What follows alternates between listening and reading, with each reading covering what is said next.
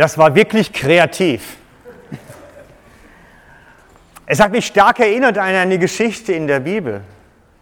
Ich weiß euch nicht, nicht, ob euch die gleiche in den Sinn kommt. Und zwar der Bericht, als das Volk Gottes versorgt wurde mit Manna. Kennt ihr die Geschichte noch? Habt ihr sie noch so ein bisschen im Gespür? Das Manna fiel auf die Erde vor dem Lager und es sollte ein jeder hinausgehen und sich holen. Und es sammelte ein jeder teils im Überfluss, teils zu wenig. Und man musste immer abgeben, sodass jeder ein volles Maß hatte. Wer aber meinte, er könnte von dem, was er zu viel gesammelt hatte, sparen, der stellte fest, es verrottete. Es war kaputt am nächsten Tag, es war nicht mehr zu genießen. Ist ein geistliches Prinzip. Die Versorgung Gottes langt für alle. Und wenn ich mehr habe, als ich brauche, kann es sein, dass ein anderer Mangel hat. Je nachdem, wie jeder einsammelt. Was Sie gespielt haben, ist das Prinzip des Mannes. Die Versorgung Gottes langt für alle. Aber sie funktioniert nur dann, wenn sie recht verteilt wird.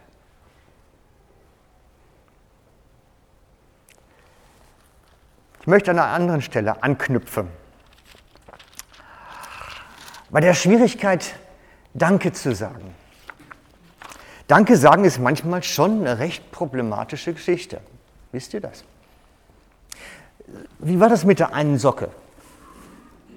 Das ist kompliziert, angemessen Dankeschön zu sagen, weil die hat es ja wirklich von Herzen gegeben. Und sowas kennt jeder von uns aus dem eigenen Leben. Vor etwa drei Jahren habe ich das mit meinen Konfirmanden geübt vor Weihnachten. Wie kann ich Danke sagen bei Geschenken, die ich vielleicht gar nicht so toll finde? Also wenn die Große mir jetzt unbedingt zu Weihnachten Mickey Maus Socke schenken wird. Oder wenn ich als erwachsener Ma von meiner Tochter eine selbstgemalte Seidenkrawatte bekomme, wo ich nicht weiß, wo lege ich die jetzt wirklich an. Richtig angemessen Danke sagen ist nicht einfach bei solchen Geschenken. Ich mag mich erinnern, dass mir mal ein Chef, also ein Arbeitgeber, zu dem ich recht positives Verhältnis eigentlich immer hatte, mir eine lange Angora-Unterhose zu Weihnachten schenkte. Ehrlich jetzt, das ist wirklich passiert und ich habe wirklich da gestanden. Was sage ich jetzt? Ich habe gesagt, oh super, so ein Geschenk habe ich noch nie bekommen. Ja, das ist eine Möglichkeit zu reagieren. So etwas habe ich noch nie gehabt. Oder das ist jetzt wirklich einzigartig. Man, man kann wirklich noch relativ positiv etwas ausdrücken, ohne dass man sagen muss, ja eigentlich weiß ich gar nicht so recht, was ich jetzt sagen soll. Und das muss man sich ein bisschen üben. Er hat das noch recht gut hingekriegt mit der Großmutter, fand ich jetzt. Oder so eine Krawatte, die habe ich noch nie gehabt. Oder die Socken sind ganz außergewöhnlich. Und habe dann überlegt, es gibt verschiedene Formen von Dankbarkeit. Könnte ich mal die. Irgendwo habe ich eine Fernbedienung gehabt. Oh, merci, Dankeschön. Und so habe ich mir überlegt, die verschiedenen Formen von Dankbarkeit, da gibt es Steigerungen drin. Es gibt so vier Stufen, würde ich sagen. Und zwar was die, zum einen, was so der, der, der innere Haltung ist und dem, was man ausdrückt. Da kann man sehr genau unterscheiden zwischen der inneren Haltung und der äußeren Handlung. Zum einen, erste Stufe, man freut sich, ist dankbar und sagt unhöflich nicht Danke. Man kann sich auch innerlich freuen, man muss das ja nicht unbedingt gleich ausdrücken. Es ist eher so das westeuropäische Kühle. Eigentlich kenne ich das aus dem kühlen Norden immer so, da sind die Menschen nicht nur kühl, ab und zu auch das Wetter. Das zweite Stufe ist, man freut sich, ist dankbar und sagt höflich Danke, wobei die Betonung auf Höflichkeit liegt. Dankeschön, wenn die Verkäuferin mir das passende Rückgeld gibt, Dankeschön. So das, was einem jeden Tag begegnet. Dankeschön für ein nettes Weihnachtsgeschenk.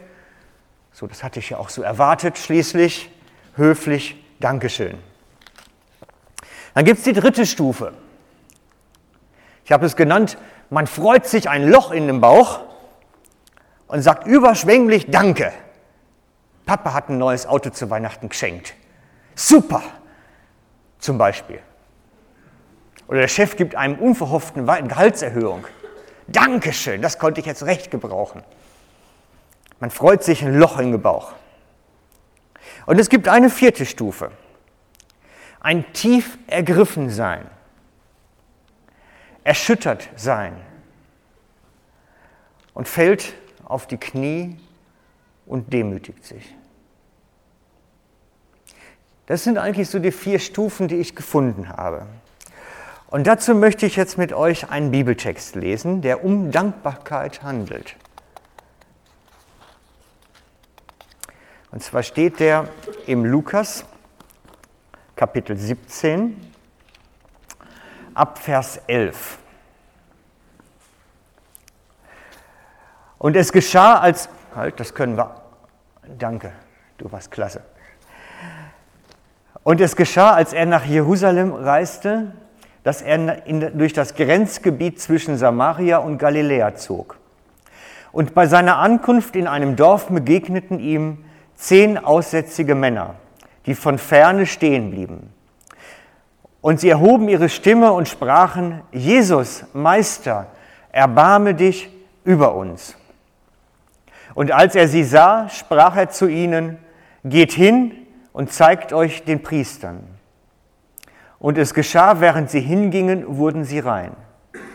Einer aber von ihnen kehrte wieder um, als er sah, dass er geheilt worden war und pries Gott mit lauter Stimme, warf sich auf sein Angesicht zu Jesu Füßen, dankte ihm, und das war ein Samaritaner. Da sagte Jesus und sprach, sind denn nicht zehn rein geworden, wo aber sind die neun? Hat sich sonst keiner gefunden, der umgekehrt wäre, um Gott die Ehre zu geben, als nur dieser Fremdling? Und er sprach zu ihm, steh auf, geh hin, dein Glaube hat dich gerettet. Steh auf, geh hin, dein Glaube hat dich gerettet. Im biblischen Gleichnis hat nur einer die vierte Stufe der Dankbarkeit erreicht. Alle anderen sind irgendwo bei Stufe 2, wahrscheinlich aber eher 1, stehen geblieben. Sie waren glücklich über ihre Heilung. Da dürfen wir ganz sicher sein. Denn ein Aussätziger war von seiner gesamten Gesellschaft ausgeschlossen. Er war wirklich außerhalb der Stadt, unabhängig von Familie, musste er leben mit anderen Aussätzigen zusammen. Im Prinzip war es ein Lager des Todes, wo er drin war. Denn sie waren zum Sterben dorthin gekommen. Und wenn sie nun wieder leben durften, dann werden sie mit Sicherheit dankbar gewesen sein darüber. Aber die Dankbarkeit hat nicht diese Stufe erreicht, dass sie deswegen gingen, dass sie deswegen sich aufmachten zu Jesus hin. Und sie haben ja auch im Prinzip, ich habe mich nachher gefragt, haben sie es denn wirklich so falsch gemacht? Weil Jesus hatte ihm doch gesagt, geht hin zum Priester. Und das haben sie mit Sicherheit gemacht. Sie haben die Anweisung befolgt. Aber es hat halt nicht für mehr gereicht, nicht für mehr als das.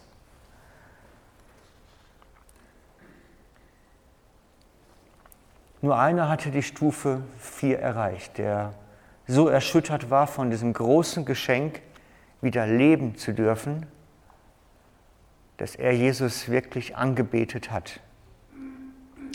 Und ich habe mich an der Stelle gefragt, ist das, was Jesus für uns getan hat, nicht noch mehr als von Lepra befreien? Ist das, was Jesus für uns getan hat, nicht mehr als Aussatz?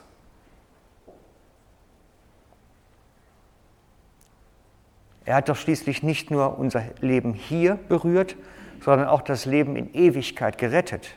Es hat ja eigentlich einen noch höheren Stellenwert als das, was die zehn erfahren haben. Eigentlich. Eigentlich ist das, was Jesus bei uns getan hat, viel mehr als eine Lepraheilung. Und ich habe mich gefragt, welche Dankbarkeitsform haben wir erreicht? Wie dankbar sind wir denn? Sind unsere Gebete, unsere Lieder Stufe 2, Stufe 3, seltenst mal Stufe 4? Meistens sind wir doch höflich, sagen Danke, Jesus, toll, dass du das gemacht hast. Fast so wie die eine Socke. Danke. Vielleicht kann ich sie ja mal gebrauchen. Vielleicht gibt es nächsten Weihnachten die zweite. Danke. Ich weiß es von mir selber. Man kann an bestimmte Dinge sich gewöhnen. Auch der Gedanke vom Erlösungswerk Jesu ja, wir hören den regelmäßig. Und irgendwo nutzt das scheinbar ab. Irgendwo wird es so gewöhnlich. Und das Danke sagen ebenfalls. Und wir feiern heute einen Dankgottesdienst, der das ganz bewusst nochmal das Danken in den Vordergrund stellt. Und ich möchte euch wirklich mit dem Gottesdienst animieren, über euer Dank Jesu gegenüber nachzudenken. Wir alle müssen darüber nachdenken. Denke ich, danke ich dem Herrn angemessen für das, was er getan hat? Ist mein persönliches Danken angemessen? Und ich glaube, im Verhältnis zu dem, was geschehen ist, sind wir eigentlich auch nicht viel besser als die Neuen. Nicht viel.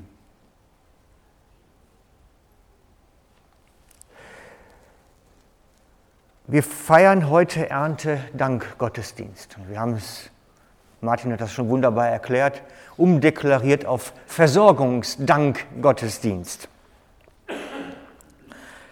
Aber da die meisten sich nicht mehr aus dem eigenen Garten ernähren, haben wir gesagt, macht das Versorgen doch mehr Sinn.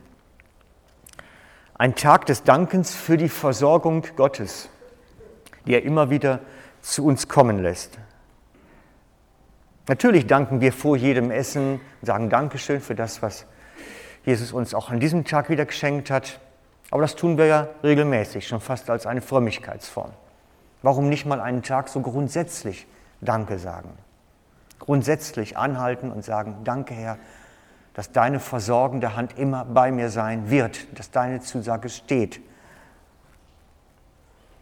Ein Tag, der gewöhnlich auch immer im September ist, weil früher die Bauern wirklich für die Ernte gedankt haben. Oder halt ein Klagegottesdienst, wenn die Ernte ausfielen. Wobei das heute, wie gesagt, alles ein bisschen anders ist. Mit Ernten hat das mankisch gar nicht mehr so viel zu tun. Kleiner Exkurs. Ich habe vor einiger Zeit eine TV-Sendung gesehen, in der man nicht einen Joghurt machte, sondern ihn zerlegte, also das Entgegengesetzte von Joghurt machen.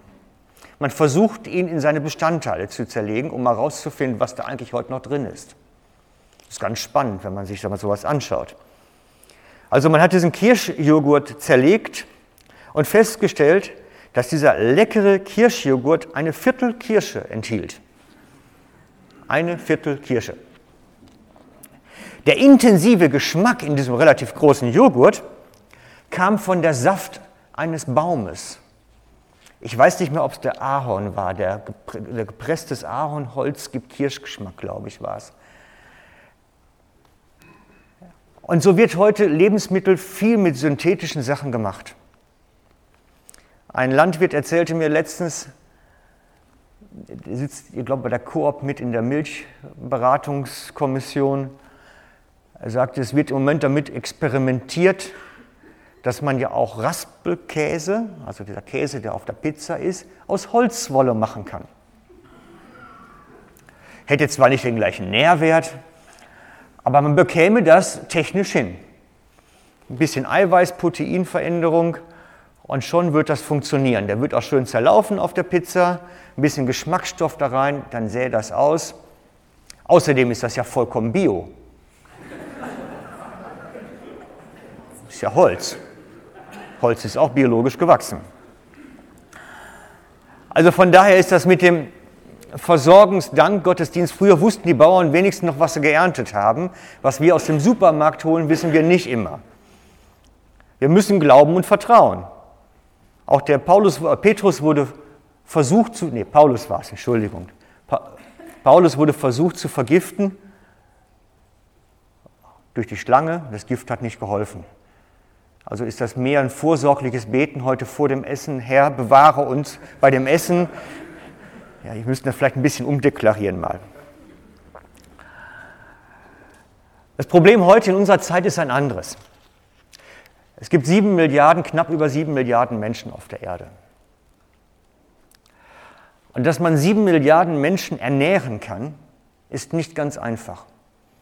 Und während wir hier relativ viel haben und relativ Überfluss leben können, langt es bei vielen für eine Schale Reis. Bei sehr, sehr vielen. Eigentlich dem überwiegenden Teil sogar. Und da kommen wir wieder am Anfang zurück, bei dem Manna-Prinzip. Das, was der eine zu viel hat, hat mankisch der andere zu wenig. Ich habe ein Zitat gesucht von offizieller Stelle. Weltweit hungern mehr als eine Milliarde Menschen. Täglich sterben Tausende Menschen an Folgen von Unterernährung. Die Ursachen des Hungers sind vielfältig. Hinzu kommen unter anderem Klimaveränderung, Umweltzerstörung, Kriege, Korruption, unfaire Handelsbedingungen sowie fehlende Eigentums- und Nutzungsrechte für den Boden. Es wäre möglich, aber der Mensch verhindert vieles. Und es geht nicht nur darum, dass wir jetzt eine Dose Ravioli nach Afrika schicken, sondern es geht um viel, viel mehr. Das Problem ist größer, das Problem ist umfassender und ist auch nicht einfach mit einer kleinen Lebensmittelspende gelöst.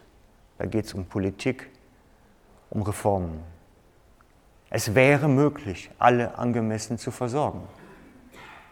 Bloß die Systeme, in denen wir leben, geben das meist nicht her.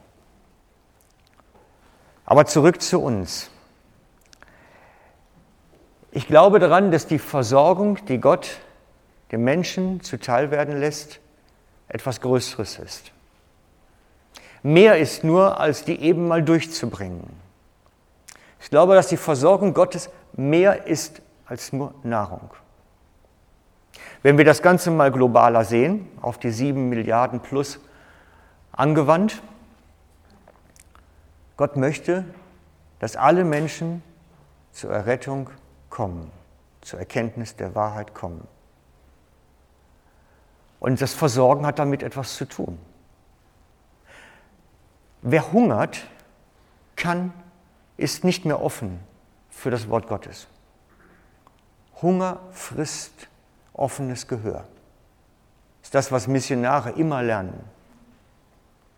Darum hat man über Jahrzehnte, Jahrhunderte vielleicht sogar schon immer die, die ganz praktischen Dinge vorangestellt. Nur jemand, der satt ist, ist auch bereit zuzuhören. Die, und darum glaube ich, dass Ernährung, Welternährung etwas ist von Gottes Plan. Eigentlich sollte es funktionieren, denn hungriger Bauch hört nicht.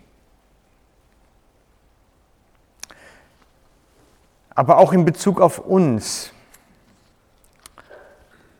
steckt etwas Größeres dahinter, als dass er nur uns am Leben erhalten möchte.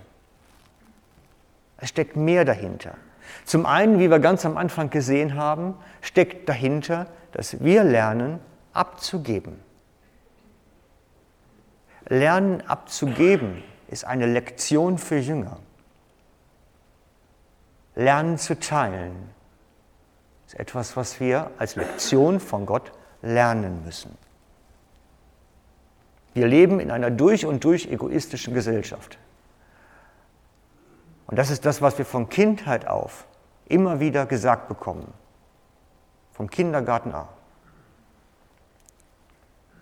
Was uns die Werbung vormacht. Was wir als Werte vermittelt bekommen. Bloß die Werte des Evangeliums sind anders. Das Maß ist anders. Das Maß lautet, es ist möglich, dass du zu viel hast, damit du lernst, einem anderen zu geben, der zu wenig hat, der Mangel hat. Und das auf vielfältige Weise. Da geht es nicht einfach nur um Geld. Das kann mal Zeit sein, das kann meine Zuwendung sein, es kann viel mehr sein als nur materiell.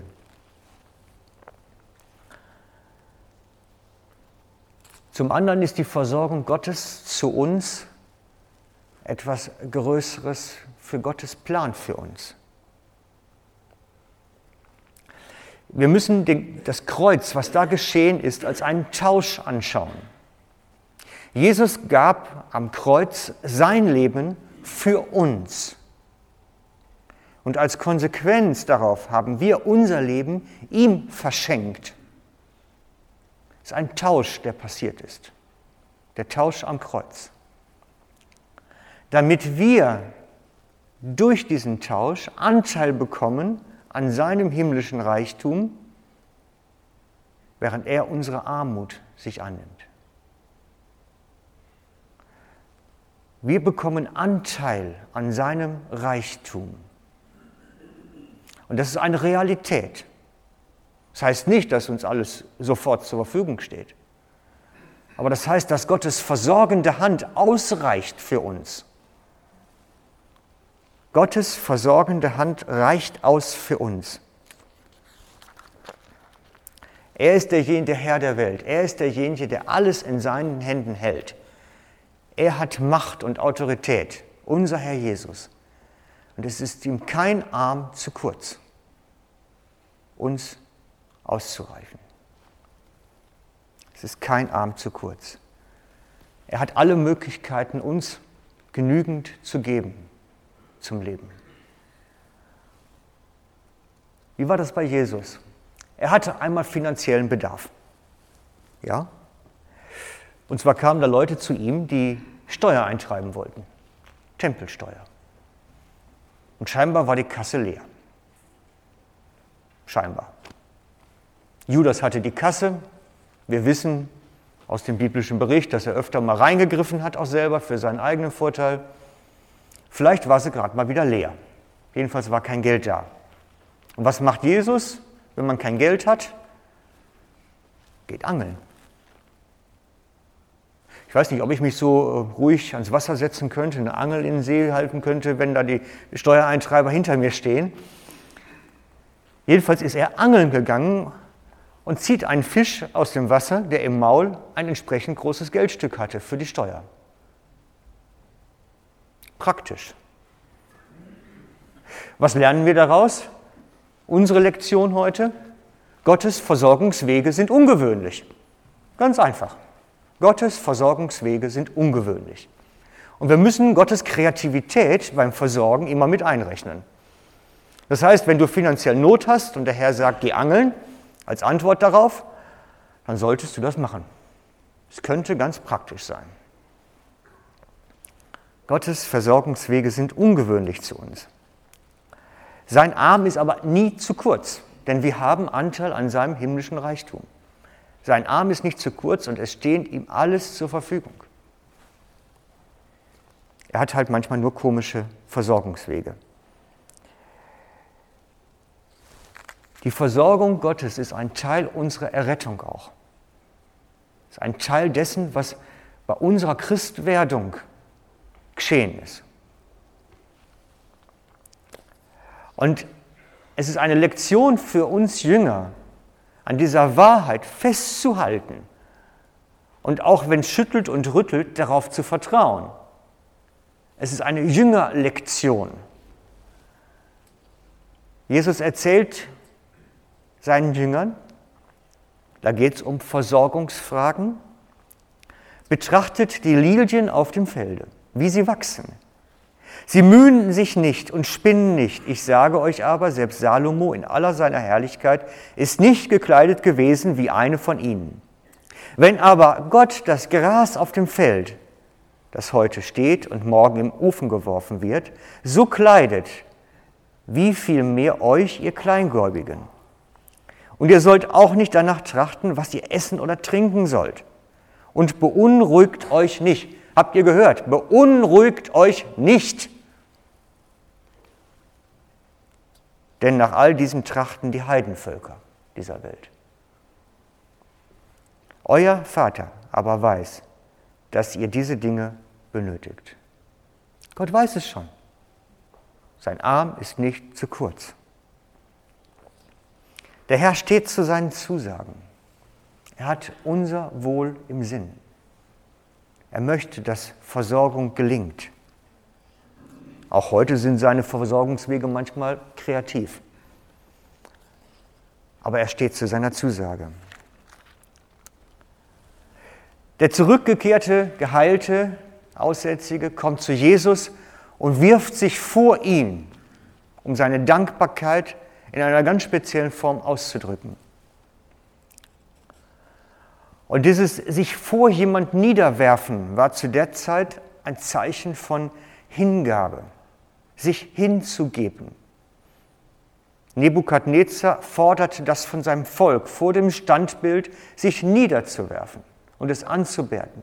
Die Betonung liegt auf niederwerfen, weil da geht es darum, die Unterwürfigkeit und Hingabe zu praktizieren, den entscheidenden Schritt. Und der, Gelähm, der, der Geheilte hier wirft sich vor Jesus nieder und erklärt Jesus damit zu seinen Herrn. Er hätte genauso gut sagen können, mein Herr und mein Gott. Es ist eine Hingabe, eine Lebensübergabe, die er da praktiziert. Sich vor jemanden niederwerfen und anbeten bedeutet ihn mit aller und aller Konsequenz als Herrn und höchste Autorität über das Leben zu erklären. Und ich frage mich, haben wir so eine Dankbarkeitsform, dass wir uns so vor den Herrn niederwerfen, sagen, jawohl, du bist Herr, aus Dankbarkeit. Und ich möchte euch als Hausaufgabe drei Fragen mitgeben. Für alle die, die schon lange nicht mehr in der Schule waren, ist das ein ganz ungewöhnliches Wort. Hausaufgabe. Aber ihr sollt ja was mitnehmen. Es soll ja was Nachhaltiges sein, etwas, wo ihr noch ein paar Tage dran rumkauen müsst. Erste Frage. Stehe ich mit Jesus wirklich in diesem Bund der Lebensübergabe, der gegenseitigen Lebensverschenkung? Stehe ich mit Jesus wirklich in diesem gemeinsamen Bund mein Leben für ihn, sein Leben für mich. Ist das wirklich Praktik? Zweite Frage. Glaube ich das wirklich, dass Gott mich zu aller Zeit in allen Situationen vollumfänglich versorgen kann? Habe ich wirklich dieses Vertrauen auf diese Größe Gottes, in diese Macht Gottes, sein Arm nicht zu kurz ist, egal was kommt? Und dritte Frage, lebe und praktiziere ich eine angemessene Form der Dankbarkeit? Bin ich wirklich höflich nett oder lebe ich Dankbarkeit? Wir machen einen Versorgungsdank-Gottesdienst, um uns an die Dankbarkeit zu erinnern. Und deswegen möchte ich oder lade ich euch jetzt ein, mit uns noch zwei Lieder zu singen, die inhaltlich passen zu dem, was wir gehört haben, um es nochmal ein bisschen zu vertiefen, zu verdichten.